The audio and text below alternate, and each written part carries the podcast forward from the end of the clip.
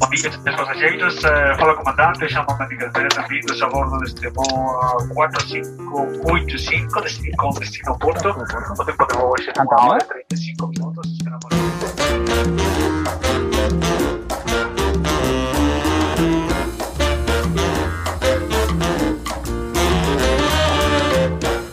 Buenos días, vecinos y vecinas. Bienvenidos a La Escalera. Hoy, 18 de enero de 2020, capítulo 36, hablaremos sobre mm, marcas personales, qué tipos hay y cuál es la que más te interesa desarrollar. Al otro lado del micrófono, como cada semana, tengo a mi compañero Enrique Cortiñas, eh, consultor de marketing en enricortiñas.com y yo soy Antonio Sánchez, desarrollador de grandes proyectos web. ¿Qué tal, Kike? ¿Cómo ha ido la semana? Y cuéntanos también dónde estás ahora mismo. Uh, la semana ha ido muy bien, tranquila con los clientes más estables y un par de leads nuevos que me han aparecido. Y me coges en el aeropuerto a punto de, de irme para Portugal. Voy a ver a Paula el fin de semana. Vaya, un eh, emprendedor. Exacto, esto es nomadismo digital. Totalmente. Solo te falta tener empresa en las Américas y, y de vez en cuando cruzar el charco. Exacto, ir a, de visita a, a los negocios en, en, el otro lado de, del Atlántico. Eh, bueno, hoy, hoy 18 de enero eh, estamos grabando, pero se emitirá el 21 de enero y quiero aprovechar para regalar el patrocinio de, de este episodio a nuestro amigo Ángel Rodríguez de, de Kibosan. Es nuestro primer patrocinio. Patrocinio no pagado. Vamos a hacer a partir de ahora patrocinios no pagados. Venga. Son como más, más intensos, más motivacionales. Eh, pues simplemente para la gente que no conozca a Kibosan, que me parece muy raro que si estáis en nuestro entorno no hayáis oído nunca el spam de valor de kibosan.com, no nos ha pagado nada, pero como es su cumpleaños, queríamos mencionar el, la herramienta en la que ambos estamos apuntados, eh, sin, sin, conjuntas ni nada, como dice él, dice apuntarse aunque sea en conjunta. Eh, Ahí piratearme con, con, con, como sea. Sí, pero dame vuestro dinero. Exacto. Es, es una herramienta que está orientada a encontrar las mejores palabras clave, eh, analizar a la competencia y optimizar tu web a nivel de posicionamiento, sobre todo.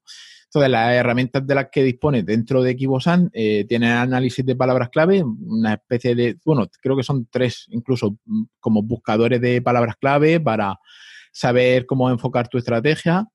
Análisis de las SERPs, o sea, te analiza los resultados de Google análisis SEO de una web, o sea, tú le pones un dominio y te hace un análisis completo de esa web. Análisis KF IDF, que para la gente mmm, creo que es TF IDF, lo que pasa es que le ha cambiado la T por la K de Kibosan. Y básicamente lo que te hace es te busca, o sea, te busca los primeros 10, 20 resultados de Google y te saca un listado de las palabras más usadas y te las ordena por prominencia para que si tú en tu artículo sobre ese tema eh, te vas a hablar sobre un tema específico, sepas lo, el resto de, de, páginas que están situadas al principio de, de, las SERPs que utilizan para tú también mencionarlas. También tiene una herramienta de análisis de entidades, que son los conceptos más usados. Conceptos podrían entenderse como palabras de diccionario que tienen su propia página en la Wikipedia para así entendernos como, yo que sé, como la entidad. Esto daría para un episodio explicar las entidades, pero eh, es algo así como palabras clave clave. O sea, no simplemente palabras clave como puede ser, mm, yo que sé, tobogán amarillo, sino el tobogán. Y entonces el tobogán a lo mejor se relaciona con otra entidad que sería el, el inventor del tobogán. Me estoy yendo por la rama, así que corto aquí. Eh, y por último, ha añadido un módulo de Academia de Formación SEO en la que explica cada uno de estos conceptos, cómo utilizarlos, cómo aprovecharte de él, cómo aprovechar mejor la, herramienta. Eh, ofrece 15 días de prueba gratuita, así que si vas a comenzar un proyecto o tienes pensado iniciar una estrategia SEO, date de alta, eh, exprime estos 15 días al máximo y luego te das baja, te das de baja. Si quieres hacerlo incluso mejor, vas cambiando de, vas cambiando de email y tienes 15 días en línea. Cada ¿Qué? 15 días. Qué cabrón. Esto ya no es ni conjunta. No, pero aquí es estrategia. Nosotros tenemos, ya que no nos paga, tenemos que dar estrategias para que nuestros oyentes se ahorren el dinero. Y claro, si te das de baja, pues te perderías los volúmenes, el CPC y la competencia cuando lo actualice, que según él en 20 días ya estará. O sea, a partir de la emisión de este episodio, en 20 días después ya tendrá puestos eh, volúmenes, eh, CPC y competencia dentro de la propia herramienta. O sea, tú al buscar palabras clave, te dirá cómo, cómo están esas palabras clave. Yo tengo una duda sobre estos datos. ¿Cómo de fiables son? Pues mm, va consultando de distintas fuentes al final. Eh, SEMrush tiene su propia base de datos, em, Google tiene la base de datos, pero incluso es que la de, la de AdWords, cuando tú eh, utilizas el Keyword Planner de AdWords, tampoco te lo dice exacto. Al final, el que tiene los datos exactos son Google Search Console, que te dice tu palabras clave, cuántas veces han sido buscados este mes, te hace promedios. Entonces, no sé, o sea, no me quiero aventurar porque tampoco lo sé exactamente, pero sé que, que hay muchas herramientas que tienen sus propias bases de datos en base a eh, accesos a Search Console. Porque al final tú conectas con, la Search Console y son los datos que te está dando en tiempo real eh, Google. De tú estás posicionando por estas palabras, has tenido tantas impresiones, estás en primera página y has tenido tantas impresiones. Pues ya sabes que tantas impresiones han sido el número de veces que han buscado. y, haces promedio, porque ahora con la aparición de, la búsqueda por voz, te encuentras cada chorraco de, de long tail alucinante. Claro, porque la gente debe decir, ¿cómo llegar a la parada de metro de Plaza España en Valencia? Hmm. Yo, por ejemplo, las cartas de los Reyes Magos, en carta personalizada, teníamos keywords hasta repetidas. Carta de los Reyes Magos, carta de Reyes Magos. Teníais, o sea, la gente que, buscaba dos veces la misma cosa, digamos. No, porque, ah, porque el, claro. Vale, al, decirlo, el, sistema no lo pillaba bien y, lo duplicaba. Sí, o, tarda mucho en ver la palabra escrita y lo, y lo dices dos veces. Sí, que al final el, eso. Ostras, eh, ayer estuve en casa de unos amigos que tenían Alexa y, y, seguro que lo de las búsquedas por voz sube y crece pero lo que va a llevar implícito es preguntas, porque en el ratito que estuvimos ahí, la coña era hacerle preguntas. Por eh, Alexa. Sí, sí. O sea, el entretenimiento en casa de los amigos era a ver qué responde a estas preguntas. Gente que tiene las dos, que tiene Alexa, yo tengo Google Home, por ejemplo. Gente que yo tiene tengo Google, Google Mini, yo tengo el, el Mini. Dicen que funciona mejor Alexa, ¿no? A ver, yo no le vi mucha más diferencia. Por ejemplo, el tono de voz es más real, la, la, la forma en cómo respondía estaba como más construida porque te decía, según Wikipedia, tal, tal, tal, según esta otra web, eso sí que estaba mejor que, el Google Home. Um, pero, por ejemplo, a nivel de captar las preguntas a veces se perdía bastante. El, Google Mini creo que tiene ah, menos errores. El, el mío se pierde como, vamos, Sí. Sí. o sea, el mío, por ejemplo. Es que el, murciano es muy complicado, Antonio. No. Qué cabrón Sí, pero por ejemplo, a veces te tienes que especificarle mucho lo que quieres para que lo ejecute bien. Porque ah, como ah, bueno, sí, va, va a interés propio. Por ejemplo, si tú le pides algo relacionado con la música, lo primero que él hace es mostrártelo en YouTube Music. Sí, Cuando le pides un vídeo, tienes que especificar vídeos en YouTube. Sí, eso sí que es un poco rollo, porque yo a veces le, digo, quiero escuchar el programa tal de esta radio y no te lo, no te lo mete ni de, ni de broma. Te hmm. va un vídeo de YouTube que hablan sobre el programa, por ejemplo. Pues imagínate si le pides algo, por ejemplo, nosotros le pedimos mucho contenido infantil y siempre, siempre nos mete con calzador el, el YouTube Music. Siempre. Y, por ejemplo, lo de Alexa, que esto con el Google Home no sé cómo, porque como en casa no tengo nada domótico, no sé, pero estos colegas tenían domótica, entonces le decía, apaga la tele, enciende las luces. Y, lo hacía, eso sí que lo clavaba Alexa. Sí, nosotros también lo tenemos y, va bien. Incluso nosotros lo que pusimos en el salón, al cambiar los ojos de Wake, que ya lo comenté en un, en un episodio pusimos luces regulables y, y puedes estar jugando ahí. Pónmelo al 22,7%. Ajá. Hostia, sí, sí, a mí me sorprendió. Bueno, después de este, le hemos quitado aquí la promo a Kiwo-san para hablar de Alexa, ¿eh? que el patrocinio de Kiwo-san ha pasado al patrocinio de le, Alexa. hemos, le hemos dedicado cinco minutos, está más que bien. Aquí, vamos, a ver, a ver, el patrocinador a ver si está contento. Eh, bueno, pues vamos a, tu semana. ¿Qué has hecho esta semana, Quique? Bueno, pues yo esta semana he hecho el trabajo más, más o menos estable de siempre, seguimiento de clientes, eh, reuniones y el día a día. Así como cosas como novedades, he conseguido dos nuevos clientes para hacer pequeñas tareas web. Uno que me pasó el, el amigo David Vaquero. He acabado la parte de revisión de mi página web de la parte de servicios, aún no lo he implementado. Que si quieres la semana que viene podríamos hablar de cómo reordenar servicios. No sé si tú lo tienes más o menos avanzado, pero si no podría ser tema. Sí, vale. Si te parece bien, eh, lo que he pensado es que como cada semana nos lo estamos repartiendo, un una semana tú, un- una semana yo, pues tú eliges Sí. el, el tema de la próxima. Vale. Bueno, era por si tú lo tenías, ¿eh? Sin, también para compartir un poco cómo lo habías hecho y así. Si no, buscamos tema, ¿eh? Que por temas No, venga, faltarán. me apunto y así ¿Sí? me, me, me exprimo un poco. Pues venga. Y luego el miércoles pasado he dado la charla de la Net Square y el día 22 hago una de crowdfunding en Sin Oficina que no hemos ganado el premio. ¿eh? Yo pensaba que íbamos a ganar del. Sin Evento. Qué pena. Nosotros Ni- no, éramos- no estamos ni en el podio. Nosotros éramos 19 el 19, ¿no? ¿Puede ser? Eh, ¿El nombre de nuestro grupo? Sí. ¿No era Sin Jefes 2.0? Ah, hostia, pues entonces nada, tío. No, no, ni en el podio ni nada. Ni menciones especiales ni nada. Que va, que va. Qué malo, qué malo. Sí, sí. Bueno, pues le tiro a mi semana rápidamente, un quickie. Venga. Lo de la agenda, tío, ha sido un, un descubrimiento al- alucinante.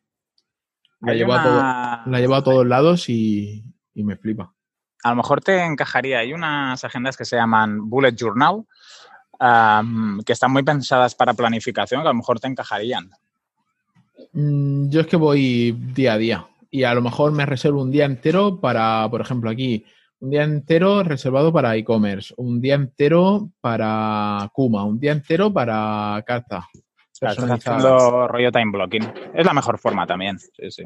Mm. Y entonces ahí me voy apuntando las ideas, va todo. Entonces, cuando voy a la siguiente reunión, pues, por ejemplo, cliente encantado, pues me voy a la semana anterior de cliente encantado y digo, vale, esto es lo que repasamos, estas son las tareas que dijimos que íbamos a hacer cada uno y ahora nos toca hacer esto. Y hoy vamos a hablar de cómo seguimos. Así Claro. que alucinante. ujú. Bueno, siguiendo con mi semana, eh, he trabajado en crear un data pool en Kuma para los que se hayan perdido. eh, Kuma es la empresa donde trabajo a jornada parcial por las mañanas, una empresa que fabrica rótulos LED y pantallas eh, gigantes, mm, también de LED. Un data pool es eh, como un sitio, un mismo, centrar todas las fuentes de información en un mismo sitio para poder acceder a ella para lanzarle consultas ¿vale? Las consultas mm, luego las utilizaríamos para generar un cuadro de mandos que nos sirva para ayudar a, ayudar a mejorar la toma de decisiones o um, que la toma de decisiones esté basada en datos. Eh, actualmente toda la información interna está separada en varias bases de datos, sea, una locura, en MySQL y en Firebird, que encima de todo son difícilmente configurables porque tiene por un lado el RP de gestión, en el otro lado el de contabilidad, por el otro lado el de gestión de proyectos, por el otro lado el de gestión de fábrica, por el otro lado, o sea, muy separado todo. Y mi idea es, eh, estoy intentando cruzarlas de alguna manera para, sobre todo a la hora de tomar decisiones para, para los nuevos objetivos, tener un, un histórico eh, registrable de todo lo que ha ido pasando para no tomar decisiones en base a, eh, ¿cómo lo diría yo? En base a instinto, que es como se están tomando las decisiones a día de hoy, sino más eh, basada en datos y en histórico. Oye, que por mucho que tú pienses que vas a vender más esto, la verdad es que te dice que llevas vendiendo esto mucho más. Entonces, céntrate en, en tus puntos fuertes. Sí, porque a veces nos obsesionamos en que algo tiene que funcionar y le ponemos mucha energía y luego los datos... Dice lo contrario. Claro, la relación energía-resultado no es... no hay correspondencia. Sí, más o menos para enfocarnos en, el, la ley de Pareto y descubrir qué es el 20% y qué es el 80%. Luego ya tengo un posible proveedor, ¿vale? Para el proyecto este que dijimos que tú querías lanzar un proyecto de e-commerce, yo dije que también lo quería arrancar pues ya me he encontrado un proveedor. No puedo decir nada porque no hay nada seguro. Me gusta el tema y me gusta, bueno, me gusta el tema. Al final el, tema es construir un e-commerce.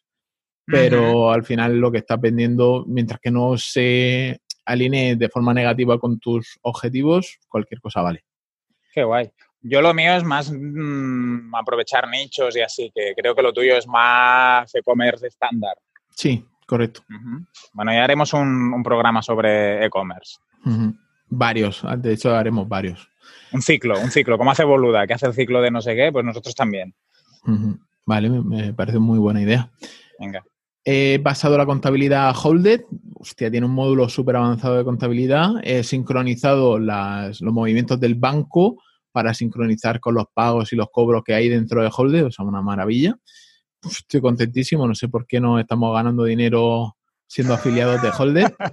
ah, ¿tiene, tiene afiliados. Sí, sí, sí, sí, sí, sí, sí, pues sí, sí, Hay, que poner los links de afiliados ahí. Y vamos a hacer la mitad en Madrid eh, de Holded.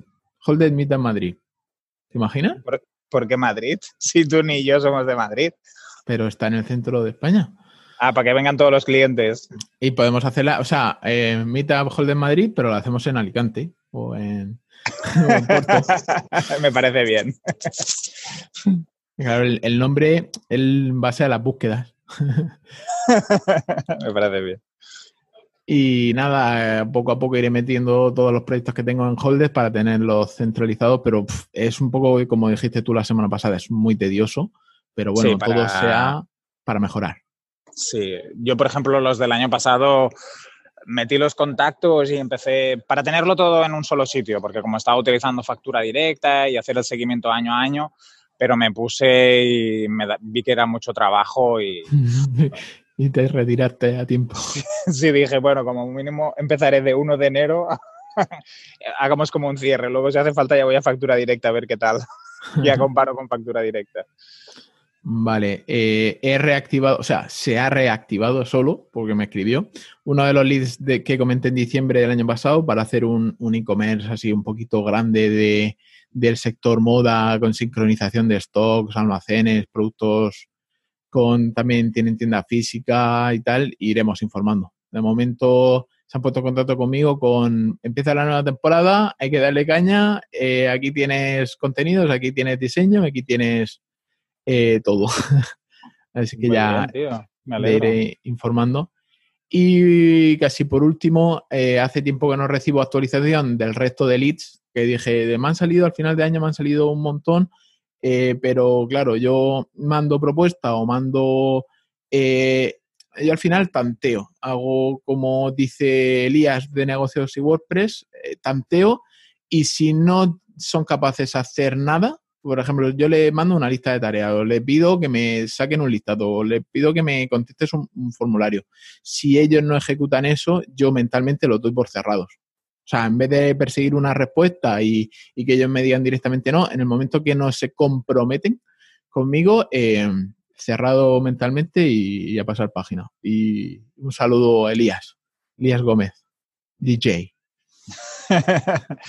de esto que estabas diciendo de los leads, yo si en un par de semanitas no tengo respuesta o veo que hay poca participación, yo también cierro, porque si ni si para su propio proyecto o, la propia implicación de la organización le dedican horas, tú como externo después vas a tener que ir detrás de esas personas muchísimo para poder cerrar. Y si ya en la parte de cerrar presupuesto, que es como lo más fácil, no se acaban de decidir o no te acaban de aportar la información necesaria. Sí, sí, al final es, es como dice Luis Mongemalo, que haremos mención hoy más veces de él, el, tú al final tienes que ver el grado de compromiso y en qué estado está ese lead. Si no está comprometido, te va a dar más problemas que, alegrías. Entonces, déjalo volar. Sí, a veces, a veces hablando con compañeros y así, yo detecto que se ilusionan. También supongo que cada uno, yo soy bastante positivo. Lo que hay que saber valorar en qué estado está ese posible cliente y saber si es más factible o menos. Y a veces, mm, oyes, dicen, ostras, he tenido esto, wow, está súper bien, es un lead súper caliente. Y tú escuchando en qué estado está, dices, pues no sé si está tan caliente, porque que te pidan cosas o que te pidan información es lo mínimo, pero de ahí a que te quieran pagar mil, dos mil o cuatro mil euros, mm. ah, hay un paso muy importante. Al final, el cerrar un lead se basa en, yo creo, en dos temas muy, muy importantes. Lo primero, ganarte su confianza. Una vez que te ganas su confianza, necesitas ver qué grado de mm, compromiso tiene contigo y con su proyecto, que hay veces que se compromete contigo, pero no está comprometido con su proyecto. Entonces es eso, mandarle tareas, a ver si las ejecuta, si las ejecuta en tiempo, si les da prioridad a esas tareas o lo va retrasando. Entonces son maneras de detectar sin tú siquiera llegar a pasarle precio. ¿Sabes lo que te digo? No, no te tienes que, que es un, fallo mío del año pasado, que yo me curraba unas propuestas brutales, a veces colaban y a veces no, pero yo las 10 horas tirando por lo bajo me las tiraba en hacerle un análisis tal y cual, cuando a lo mejor no estaban ni siquiera en el grado de, estaban en el punto de comparar. Estaban comparando precios simplemente y yo ya me había currado ahí una pedazo de, de propuesta, como me pasó con, con uno de los leads del año pasado, en el que le busqué soluciones a todos los problemas que tenía o que podía tener, le mandé todo, le dije, mira, te van a surgir estos problemas y estas son las soluciones. es que eso es una consultoría y eso es claro. y, había hecho que cobrarlo. Claro, había hecho una consultoría sin siquiera cerrar el proyecto, o sea, cerrar el presupuesto y a lo mejor la persona todavía no estaba pues, o comparando como tú dices o está reflexionando si eso le encaja, no le encaja, si va a tener tiempo de hacerlo. Sí, sí, que tire, tire el tiempo y el dinero. Pero bueno, al final estamos aquí para aprender y, que, y que nuestros vecinos aprendan con nosotros. Sí, sí. Y bueno, que no hay fórmulas correctas o incorrectas. Cada uno también toma su camino y decide qué es lo que le encaja más o, cómo se siente más cómodo o qué cree que le va a funcionar más. Lo que pasa es que siempre hay que ser objetivos con lo que decíamos antes de los datos, valorar, mm, enviando estas propuestas a tal tiempo de inversión, ¿qué retorno estoy consiguiendo? Sí, sí, sí, sí. Correcto. Pues venga. Eh, bueno, el último punto que no lo tengo aquí en la escaleta, pero el jueves vimos 1917, la película. ¿Qué tal? Que yo quiero ir a verla. Súper recomendable, tío. Alucinante. Alucinante. pues mira, a, ver si puedo ir esta semana. Eh, no quiero hacer overhype, porque tampoco hay que poner el nivel muy... pero si, si os gustó Berman y, y, la manera que tienen de contar y de locutar las escenas, es muy parecido a Berman y eh, es, una, es una historia de la Primera Guerra Mundial en la que ocurren una serie de, sucesos en el mismo día. O sea, la película dura solamente un día. Ostras, qué interesante. es, muy buena, muy, muy buena. Muy bien, pues me la apunto. Eh, cambiando de sección a la comunidad ha hablado. Esta semana los dos temas que más han hecho crecer el número de mensajes han sido, por un lado, la, utilidad que le han sacado algunos vecinos al último podcast, a, tus consejos sobre cómo... hacer presentaciones, cómo planificar las presentaciones. Y sobre todo Javier Archeni, que tenía una ponencia, ¿no? Sí, que dijo que empezaría con un no bueno. y por otro, el debate sobre Joan Boluda, humo o realidad, y para sorpresa nuestra, eh, la gente se, o sea, todos los vecinos se han mojado bastante, han comentado sus puntos de vista desde el inicio, cómo lo ven ahora, como tal. Así que una buena manera de abrirse, ¿no? Yo lo he visto bastante que la gente se ha, se ha mojado y... Sí, y bastante natural y, y sin agresividad, porque a veces cuando se habla de referentes de, de algunos ámbitos pues se genera como personas son más agresivas o, atacan más. Y en cambio, yo creo que ha sido bastante saludable desde la visión de personas muy, muy críticas, no sé si sería, pero bastante críticas, y las más favorables. Ah, y ha habido ahí un debate interesante. Ah, para mí, mm, no sé cómo lo, lo, has visto tú, el resumen sería que a medida que pasa el tiempo de relación con, con Boluda, la gente se desencanta un poco, se desenamora. Sí, pero yo creo que va en, proporción a lo que tú evolucionas. Probablemente, claro. También es razonable, porque al final Boluda, bueno, no sé cuántos años lleva, pero generar tanto contenido y que sea contenido específico es complicado. Y también yo creo que se enfoca a públicos que se están iniciando en el campo del marketing, del emprendimiento. Correcto, ahí, ahí va yo. Joan Boluda te da la mano cuando estás empezando y te la debería de soltar cuando ya tienes un ritmo. Entonces, su, público objetivo son iniciados o gente que se quiere iniciar, te da el empujón inicial, porque nos lo ha dado a casi todo lo que, lo que estamos con él, y luego nos, nos deja volar libres. O sea, él nos ayuda a crecer para que nosotros nos eh, evolucionemos por encima de donde está él. O sea, que yo hasta ese punto lo veo genial. Sí, yo no sé si la palabra sería ah, fan. Yo creo que todos tenemos cosas negativas y es imposible que alguien sea perfecto. Y si pensamos eso, creo que. Amor-odio. Al final la palabra es amor-odio.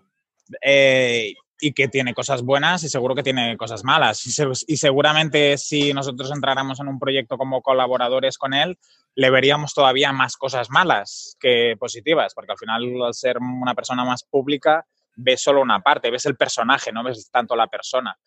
Eh, y es normal que pueda generar divergencias de opiniones. Cuando eres menos mediático, normalmente no tienes nadie que te, ni que te critique ni te alabe. Sí. Normal. Y, y en Sin Oficina, un poco relacionado con eso, el otro día una persona, no recuerdo quién era, puso un comentario del tipo, ostras, ¿no os parece que cuando profundizáis más en, el tema del marketing digital, la mayoría de contenido que encontráis por Internet son muy malos o muy flojos, algo así? Y y empezó ahí a haber un poco de debate, la gente, casi todos estaban de acuerdo, muchos dijeron que se habían pasado al podcast para profundizar y mejorar conocimientos. Yo creo que no hay mucha diferencia entre lo que puedes encontrar en un blog y lo que se puede escuchar en un podcast, que también va un poco relacionado con el programa de hoy sobre el, si, el contenido es más didáctico, divulgativo o accionable. pero es que al final, para tener contenido muy especializado y de mucha calidad, yo creo que tienes que pagar, porque Claro, al final, claro, es que es eso, la gente se está acostumbrando a, no pagar o a recibir valor gratuito y yo qué sé, la gente también quiere comer y la gente quiere llegar a final de mes y... Claro, y, a lo mejor sí que te encontrarás un post de cómo empezar a hacer Google Ads, pero no vas a encontrar seguramente información de cómo mejorar el CTR de una campaña del 1,4 al 1,7 con no sé qué estrategia, porque claro, eso es muy de core y, eso implica un conocimiento de la herramienta que a lo mejor no, no se consigue en tres meses o cuatro meses. Y haber palmado mucha pasta. Claro, y entonces la persona que te puede dar ese contenido seguramente no te lo va a ofrecer sin nada a cambio. Sí, sí, totalmente cierto. Entonces, pasando a la sección de valor al grano, esta semana hablaremos hablar? sobre tipos de marca personal y por qué necesitas una y eh, cómo puedes detectar cuál te conviene más. El, valor del grano de esta semana ha sido inspirado por el gran mm, podcast Quick Marketing y Ventas de en los que participan Luis Monge Malo, Monje con G, y la gran y desconocida para mí, eh, Rosa Quintana, Rosa sin la Ana adelante. Eh, y vamos, un pedazo de podcast. Lo malo es que solamente está subido a iBox y el feed, si lo quieres pillar de un podcatcher, está limitado a 20 episodios. Pero bueno, aquí, es un rollo. aquí os dejamos los enlaces a los dos episodios que vamos a mencionar, que es el 35 y el 36, que son los primeros de la temporada después del verano. Tú te has convertido ya en un fan de Luis Monge. Sí, de hecho tenemos una conversación ahí medio cruzada por, por email y me he comprado ahora su último libro y tal. El, el tío, no sé, me inspira muchísima confianza. Y bueno, yendo al valor al grano, eh, ¿qué es la marca personal? ¿Vale? Eh, ¿Qué es la marca personal? Pues parafraseando a Jeff Bezos, que es una frase que todo el mundo habrá escuchado 300 mil millones de veces, que es la marca personal, es lo que dicen de ti cuando no estás en la sala. Si me equivoco, esto es lo que comúnmente se conoce como la frase de Bezos, pero si me equivoco, como muchas veces hay falsos mitos sobre, sobre todo las frases de quién dijo esta frase. Sí, mucha gente le asocia una frase a una persona conocida y luego la dijo otra. Sí, entonces si me equivoco, por favor, corregime. Eh, entonces, la idea es que nuestra marca existirá independientemente de que nosotros la trabajemos o no. Entonces, si va a existir, mejor trabajarla para que sea lo que nosotros queremos y no lo que otros quieran de nosotros. Esto en comunicación también se dice que comunicas, hagas acciones en comunicación o no las hagas. Correcto. Al final, al final siempre se está comunicando. Igual que en ventas. En ventas, eh, cuando quieres convencer a alguien, al final estás vendiendo. Todo el mundo tiene que saber de ventas y conocer de ventas porque la, la persuasión, o sea, al final la persuasión es vender. Y volviendo al tema, eh, lo que hay que hacer con la marca personal es eh, saber gestionar y proyectar la imagen que a nosotros, a nosotros nos convenga para vender nuestro producto, servicios o incluso a nosotros mismos. Al final, si yo quiero un nuevo puesto de trabajo en otra empresa, primero me tengo que vender a mí y, gestionar y proyectar esa marca personal de la forma que más me interese. No sé si me he liado ahí un poquillo. No, no, sí, que te tienes que orientar y pensar qué es lo que quieres explicar o demostrar o hmm. hacer para orientarte a ese camino. Un poco lo que decíamos antes de tener claros los objetivos y a partir de ahí pensar qué vas a hacer para conseguir esos objetivos. Bueno, la, la, marca personal sería como una especie de contenedor, ¿vale? Que permite aglutinar valores, atributos y sentimientos con los que nos queremos identificar. Al final te, encuadras o te encajas dentro de un, de un perfil y, eso si lo trabajas de cara al exterior, si lo comunicas, la gente que tenga los mismos valores o sentimientos o se alinee con, los atributos, ya sea porque lo necesita o porque eh, están alineados, pues mm, van a ir hacia ti. O sea, van a querer trabajar contigo, van a querer contratarte, van a querer que vayas a su eh, seminario para dar una charla, etcétera, etcétera. Sí, porque también supongo que se relaciona la marca personal con los valores, mm, la, la forma de ser. Sí, todo, todo, todo. Al final es un compendio de todo. Entonces todo el mundo debe trabajar la marca personal, eh, ya que si no la trabajas tú, los demás decidirán qué eres y quién eres. Claro. y no no hacen nada por crear, y también es muy importante el mantenerla, o sea, no hacen nada por crear una marca personal y dejarla ahí de la mano de Dios, eh, me creo un blog y lo olvido, o empiezo a ir a charlas y luego por cuestiones B dejo de aparecer o, yo qué sé. Claro. ¿Sabes? Necesitas una recurrencia y seguir en, el, en la mente de las personas. Esto es como ir al gimnasio, hay que ir de vez en cuando. Sí, o comer una ensalada de vez en cuando. Claro.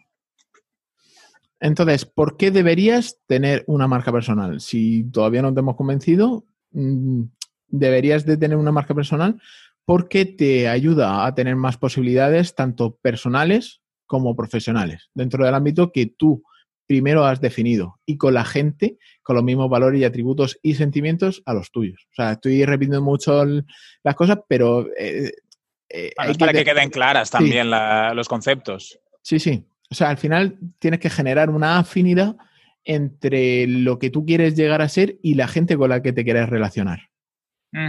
claro. Entonces, tipo de marca personal, si buscas en Google, como se me ocurrió hacer a mí.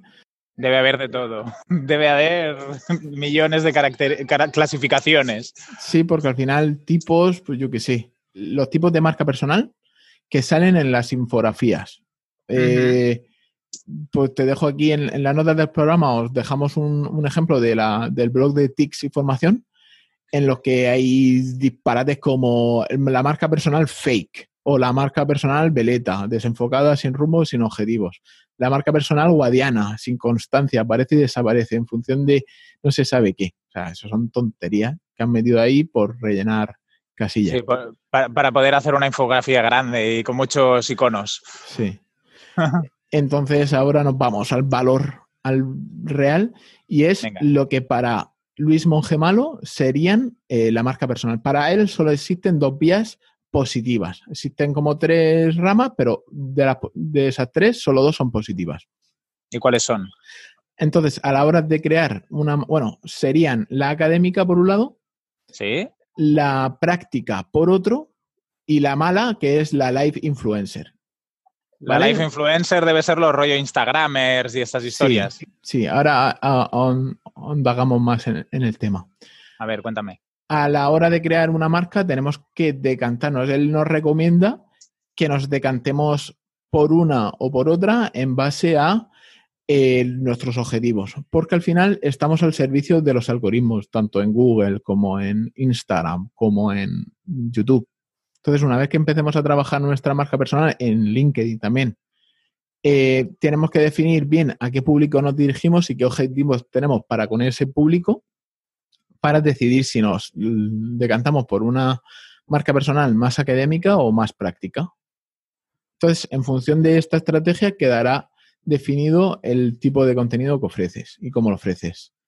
Mm, voy a empezar hablando por la, la live influencer, que es la, la que Luis Monge Malo descarta directamente porque no quiere, porque no comparte ese tipo de marca, pero al final es una marca personal mm, real que genera dinero, que genera ingresos, que te genera un público y es bueno comentarlo. Sí, sería tipo el Rubius y esta gente. Sí, sí, sí, o por ejemplo, yo que estoy súper metido ahora con el tema de las mamás Instagramers, pues hay tropecientas mil que cobran un dineral por, por mencionar tu marca. Vale, Entonces, a ver. Este ¿qué tipo es? de marca sería una marca más afectiva, con una fuerte muestra de emociones en las relaciones personales, o sea, una mayor exposición en el ámbito personal. Y es, suele ser una marca amable y cercana, pero más sufrida porque eh, al final le estás abriendo tu puerta a todo el mundo y la gente quiere ver veracidad y la gente quiere casarse con la realidad y la gente eh, se interesa por el, por el morbillo que te da, o sea, al final es la prensa rosa. No sé, la prensa rosa llevada a un a un A internet. Al Sí. final sería el Ola de toda la vida, pero de personas, no sé si más cotidianas, sería menos famosas. Bueno, no sé si Mm. menos, porque el Rubius y todos estos tienen muchos seguidores, pero en el canal digital. sí, correcto. Y más democratizado, que era la palabra que estaba buscando. Sí. Luego, por otro lado, tenemos una marca personal académica, que es el típico conferenciante, el típico que aparece en los medios por ser quien es y por expresar las ideas como él las expresa. Al final te ganas una marca personal eh, por, por ser quien eres, por decir tus ideas como tú las piensas y te ganas ese nombre. Y la gente contrata el nombre, no, no, en, la, no en la temática que él trata. Por ejemplo, en vez de hablar de, de TICs o de, o de nuevas tecnologías, pues hablas de Enrique Dance o quieres escuchar a Enrique Dance o te suena Enrique Dance. O, por Sí. ejemplo, el marketing o, el, o la disrupción, pues hablas de Risto Mejide. Risto Mejide tiene una serie de pensamientos y, y Risto Mejide ha llegado hasta donde está por trabajarse su marca personal académica. sí. Él no ayuda a nada, sino simplemente expresa las cosas como él las piensa y por eso contratan a Risto Mejide para salir en la tele, para salir en un programa o, o- o lo llaman para dar una ponencia. Luego, eh, Luis Mongemalo comenta Juan Ramón Rayo como economista también, que tiene sus propias... em, que no sé si tú sabes quién es Juan Ramón Rayo. No, no sé quién es. Pues lo pone como ejemplo, si escucháis el capítulo, él ahonda más en ese tema. Y el- lo bueno de esta, lo bueno y lo malo de esta marca personal es que cuesta más conseguir establecerse como un referente, o sea, llegar hasta donde está Resto Mejide, hasta donde está Enrique Dans, hay que picar muchísima piedra para alcanzar el reconocimiento, pero una vez que llegas te sitúa como en una posición en la que no tienen comparación. O sea, no tienes, no hay dos Risto Mejide, no hay dos Enrique Dans. ¿Entiendes? Sí, que una vez eres, o sea, que el, el nombre es lo que hace que se muevan más las cosas que no... O sea, yo no me podría vender como Enrique Dans. Ujú, Por ejemplo. ¿Y qué tiene esta marca personal de bueno? Que atrae a su propio público. O sea, la gente que los contrata, los contrata para que difunda su punto de vista por su imagen, la imagen que él tiene, y por el público que va a atraer. O sea, no se le contrata por este es bueno haciendo esto, lo contrato para que ejecute esto. No, simplemente por o sea, mucho más, o sea, la contratación de este perfil es mucho más sentimental. Sí, a lo Más- mejor también tiene que ver con el- lo que... Más que lo que explica, cómo lo explica la persona, ¿no? A lo mejor también. Sí. Tipo el, el Emilio Duró, no sé si lo conoces, Sí, también. que se puso muy de moda y sí que a lo mejor da comentarios o explicaciones de cómo hacer ciertas cosas, pero al final la gente yo creo que lo contrata porque es un showman. Sí, sí, correcto. Correcto. Emilio Duro sería otro ejemplo de marca personal académica. Perfecto. por, y por último, tendríamos la eh, marca personal práctica, ¿vale? Eh, son aquellos que periódicamente el contenido que, que generan es eh, ayudando a, a realizar una acción. O, por ejemplo, muy conocido dentro del ámbito del SEO es el, el de la cresta, ¿cómo se llama? El Romo Alfons. Romo Alfons. Es que el no tener las cosas apuntadas hace que, que dude. Romo Alfons, o también tienes. em, joder, macho. Nosotros, nosotros somos muy técnicos. No- Nosotros queremos ir hacia la práctica. O sea, por eso el- ya en el episodio anterior dijimos que íbamos a intentar dar tips accionables con cada episodio, ir ayudando o promoviendo una acción después de escuchar nuestro podcast y, y vamos a intentar mm, centrarnos en, en- en esto, en este tipo de... Sí, no, no ser tan divulgativos. Ahí yo a lo mejor, porque Luis Monge Malo, si no lo he entendido mal, él, él hace fronteras muy claras entre un perfil y otro. Yo creo que a veces puede ser más divulgativo y otras veces más accionable. Sí, pero él establece estas fronteras por el, el cómo funcionan los algoritmos. Al final, un algoritmo en Google o en LinkedIn eh, muestra más contenido tuyo en función a la reacción. Pero si muestra, por ejemplo, un contenido académico, reacciona el público de una manera y a la misma gente le muestras un contenido práctico que no le interesa, lo que vas a generar, lo que vas a conseguir es que la siguiente vez, al reaccionar menos, la gente, o sea, el algoritmo te tire para atrás la siguiente eh, de, de- del siguiente contenido. No, la- el siguiente contenido que hagas, ya sea de uno u otro, pues lo va a mostrar menos por, por esa reacción que han tenido el mismo público a dos tipos de contenido diferentes. Porque no conecta tanto, digamos. Correcto. ¿Y cómo podríamos ser más técnicos nosotros? Pues simplemente generando eh, llamadas a la acción, dar consejos prácticos, consejos accionables, sobre todo centrarnos en un mismo tema.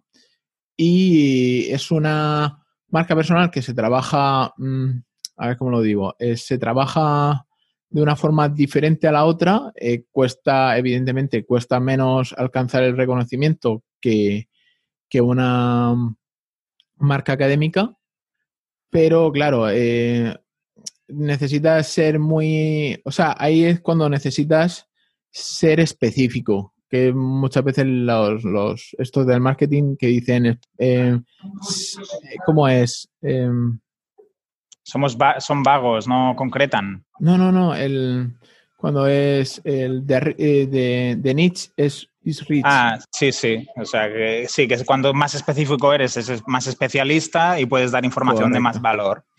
y entonces te colocarás en un en una marca práctica de ese nicho o específico y entonces la gente cuando necesite algo de ese nicho específico irán a ti porque te has posicionado como referencia en esa marca personal práctica. Las contrataciones se hacen para que ejecutes tareas específicas, evidentemente. Claro, yo, por ejemplo, en el sector de las ONGs eso es lo que intento, convertirme en un referente eh, del sector ONG en habla hispana. Correcto. Y, luego también yo he añadido aquí una segmentación, ¿vale? De, la marca personal en base al alcance que quieras eh, tener. Por un lado, y, claro, y depende del alcance que quieras tener, tienes que ejecutar unas estrategias u otras. Por un lado, tendríamos el alcance global, en el que necesitas utilizar un lenguaje más democrático, más llano y adaptarte a las diferencias culturales de tu público final, si tú utilizas el, castellano para dirigirte a tu público y puedes tener tanto españoles como latinoamericanos, necesitas utilizar un lenguaje más llano, más democrático para alcanzar cuanto más gente mejor e intentar no mojarte tanto. Claro, que sea lo más diverso posible o que no utilice jerga muy local para no perder a aquellos que no la conocen a lo mejor. Luego, por otro lado, tendríamos el alcance local, que es un ámbito más fácil de controlar, te ayuda a moverte, te permite moverte físicamente, em, hacer relaciones tipo networking, darte a conocer en ponencias y controlar al final que te conozcan, por ejemplo, en tu caso, que te conocen en, en Cataluña como referente del marketing enfocado a las ONGs. Y muchos de mis clientes son de Cataluña, no solo, porque también tengo clientes en Portugal, en Andalucía, por ejemplo, pero tengo muchos de Cataluña también porque es donde vivo y donde es más fácil generar relaciones presenciales. Sí, a eso me refería. Y por último, el alcance de grupo personal, que es el que se trabaja desde la confianza y el conocimiento profundo de las personas que te rodean al final eso te va creando como que las personas que más cercanas tienes a ti, mm, mejor concepción tienen de tu marca personal. O sea, más conocen tu marca personal y mejor la entienden. Claro. Y bueno, estrenamos sección, el ahora te toca a ti, que es donde diremos tips accionables relacionados con el valor al grano. Venga, danos los tips. Entonces, siéntate con un papel y un boli y, y contéstame estas tres tres preguntas. Eh, ¿Con qué atributos quieres que la gente te asocie? O sea, es muy rollo, cuando te mueras, ¿qué quieres que reconozca la gente de ti o qué quieres que recuerde a la gente de ti? En, la segunda pregunta es, ¿en qué valores te quieres establecer? O sea, igual que los atributos, pues, ¿en qué valores? Y por último, de las marcas, de los tipos de marcas que hemos dicho, si académica o práctica, o Live Influencer, aquí no cerramos la puerta a nadie, en qué tipo de marca eh, te quieres situar o qué tipo de marca quieres desarrollar. También depende mucho de tu objetivo. Al final, si, tu objetivo es eh, conseguir un puesto de, yo qué sé, en una universidad como rector, pues a lo mejor deberías de trabajar más la académica que no la práctica, por ejemplo. Claro, o, si quieres poder hacer conferencias tipo Emilio Duro, pues es lo que tienes que trabajar. Y si, por ejemplo, quieres que conseguir el puesto de trabajo de tus sueños, pues tienes que trabajar mal la, otra cara, la práctica. Ajá, muy bien. Y si quieres que las empresas te, te llamen para pagarte por hablar del nuevo Fitbit Pro Ultra Slim, pues tendrás que trabajar más la, última, la Live Influencer. Muy bien. Pues se nos ha quedado un programita muy corto, ¿no? No sé si muy corto, no creo que sobre la hora. Ahora estamos ahí manteniendo contento a Luismi y otros, y otros oyentes. Ah, yo creo que lo podemos cerrar aquí, si quieres, Antonio. Yo no sé cómo, cómo, ha ido mi parte de audio, porque me he ido moviendo durante el programa. Hasta he hecho el embarque contigo aquí en, en directo. No jodas. Sí, sí, y, ahora estoy a punto de bajar el, finger, pero todavía no lo he hecho porque se oyen las maletas, las ruedas de las maletas. ¿Qué es el finger? ¿Qué es el finger? El, túnel que se utiliza para llegar al avión, ah. el pasillo aquel, que en vez de subir por las escaleritas ya vas directo al, avión. Sí, sí. Madre mía, eres un, eres un verdadero nómada digital, te sabes hasta hasta lo, el vocabulario del aeropuerto. Sí, y, no sé cómo estará de audio, pero espero que se haya entendido bien y, y la semana que viene yo creo que si te da tiempo de mirarte un poco la parte de servicio, sería un tema que también va muy relacionado con lo que hemos hablado hoy, de presentarnos más técnicos y también cómo, cómo ofrecemos los servicios, qué estrategias utilizamos eh, para la gente que no, nos, que no nos conoce y llega a nuestra página web. No sé qué, yo creo que puede encajar bien con este tema de hoy. Sí, sí, lo veo perfecto. Solo queda que me digas dónde te puedo encontrar. Ahora mismo en el eh, Finger, a punto de usar el, Finger. Ahora en el Finger, y si no, en, en Enric Cortinas con nh.com y en Twitter igual, Enric Cortinas, nh, eh, y ahí me podéis encontrar. ¿Y a ti, Antonio? En antoniosánchez.pro y en Twitter como arroba architect, A-R-C-H-T-K-T. Exacto. Ahí nos podéis comentar, hablar. También si queréis entrar en el grupo de Telegram a, debatir con nosotros sobre Boluda, pero no, sobre, no solo sobre Boluda, sino también sobre marketing online, sobre emprendimiento, todo lo que necesitéis. Y por supuesto, si vais a empezar una estrategia de, SEO, eh, échale un ojo a kibosan.com porque está genial y merece mucho la pena. Pues nos vemos la semana que viene, Antonio. Pues hasta la semana que viene. Un abrazo, Quique. Un abrazo, Antonio. Chao. Chao. Despegaremos en la pista oeste de Barcelona, volaremos eh, hacia el sur-oeste, próximos a Madrid, eh, posteriormente continuaremos hacia Valladolid empezaremos nuestro descenso al aeropuerto de Oporto sobre Bravo de esto es todo por eh, nuestra parte. Por favor, sigan siendo las instrucciones de la tripulación y. Nada más, muchas gracias por su atención. Además, a todos muy gracias, verdad.